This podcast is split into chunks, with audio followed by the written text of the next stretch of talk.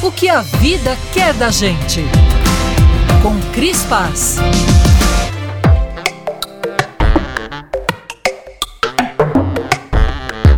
Toda virada de ano é um recomeço, mas 2023 é um recomeço multiplicado por quatro, no mínimo. Um recomeço finalmente na direção certa. O meu Réveillon não foi só de um ano para o outro, foi de um estado de espírito para o outro.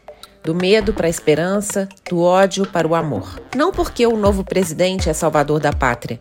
Nenhum presidente, nenhum político, nenhum homem o é. Mas a subida da rampa e a passagem de faixa tem um simbolismo impossível de ser ignorado. Simbolismo este corroborado pela maior parte das escolhas para os novos ministérios.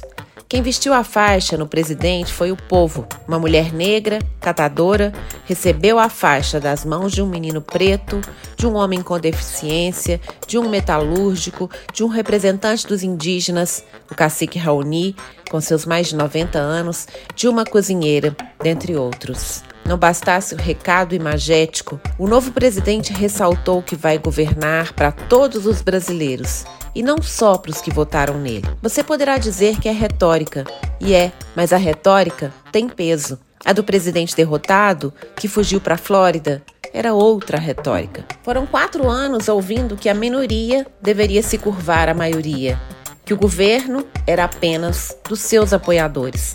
Não bastassem os discursos violentos, eram lives diárias carregadas de ódio, mentira, insensatez, egoísmo e desinformação. Sim, agora recomeçamos, com direito a críticas e a oposição. Recomeçamos num país plural, que é o que somos e o que devemos ser. Eu sou a Cris Paz, no Instagram, arroba Guerra.